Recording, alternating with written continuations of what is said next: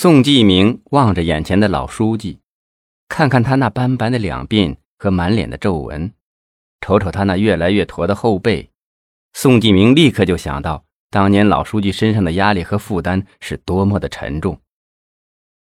文艺这时突然用一种严肃的口气问宋继明：“继明同志啊，今天我和老书记把你叫到这儿来，是想问你一件事情，你可要说实话呀。”宋继明点点头说。您尽管问，我知道的一定如实回答。文艺有些生气地说：“你是不是收过别人的十万美金啊？”宋继明一听，大吃了一惊，忙问：“这是谁说的？简直是荒唐嘛！”赵东林瞪着宋继明说：“如果你宋继明不是我一手提拔起来的，我用不着这么用心良苦的跟你在这废话。怕今天和你谈话的是纪委和检察院的同志了。”宋继明终于明白了刚才老书记为什么和他发这么大的火。他默默地坐在沙发上，长久的说不出一句话来。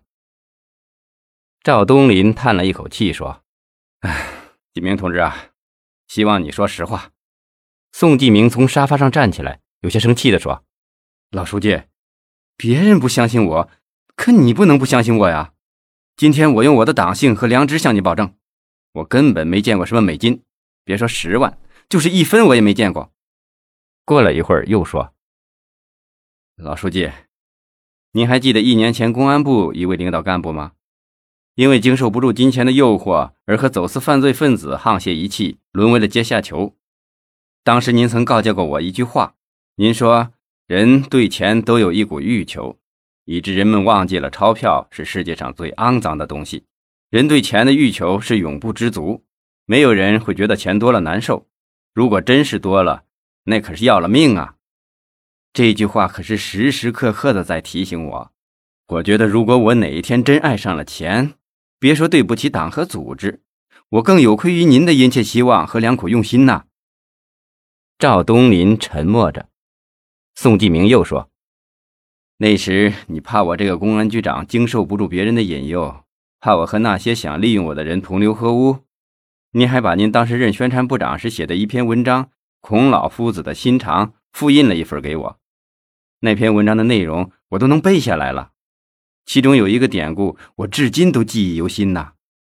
说孔老夫子称赞颜回：“一箪食，一瓢饮，在陋巷，人不堪其忧，回也不改其乐。”您平息说，这是一种超凡脱俗的修养功夫。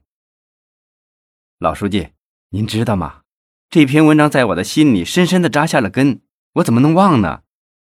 我怎么能不明白一个真正的共产党员对一个掌握南疆一方平安大权的公安局长寄予的厚望啊？宋继明说到这儿，再也控制不住内心的激动，一行热泪滚落了下来。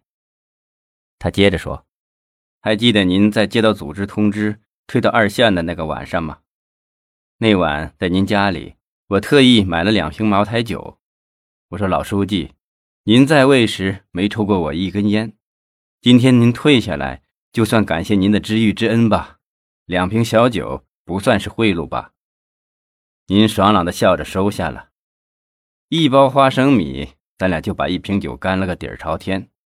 您那晚很高兴，还语重心长的又告诫我说。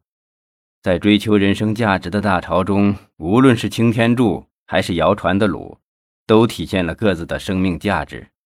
那晚，您感慨的泪光闪闪，我真的叹服了。心中没有那样崇高的理想和境界的人，怎么会感叹出那么美丽的语言呢？宋继明说到这儿，哽咽的怎么也说不下去了。赵东林走了过来，双手握住宋继明的手。久久的不肯松开。赵东林回到沙发，长长的叹了一声：“金明同志啊，我错怪你了。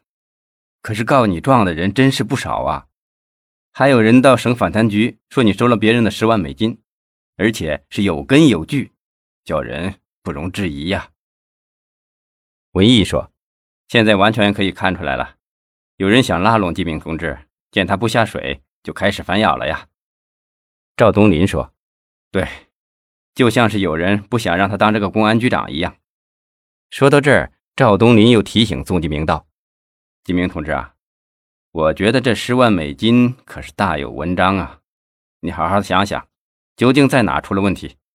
会不会有人把这钱送给了小朱？”文艺忙问：“好像听说你夫人和你儿子去美国了，真有这事儿啊？”宋继明点了点头：“啊，是的，朱雪莲在教委当办公室主任，她从教委争取了一个去纽约大学读书的指标。最近呢，陪儿子去了美国，会不会他走之前收了钱，没跟我说？”赵东林吃惊地说：“看来问题就出在这儿。”赵东林说罢，又有些生气了：“继明同志啊！”你怎么能把儿子送到美国去读书呢？这本身就是违反规定的嘛！对于这件事，中央是三令五申做了强调的，还专门发了文件。你这是明知故犯呐！宋继明一怔，竟一时不知道说什么是好。许久，才坦诚地说：“老书记，文书记，这件事是我的错。这件事我的确不知道。我平时太少问家里的事了，也很少关心儿子的学习。”这些都是雪莲操的心，他为了让我把精力全部放在工作上，也是从来不跟我说家里的事儿，包括赡养老人、繁琐的家事等等。赵东林紧盯着宋继明的眼睛，宋继明被看得有些发毛。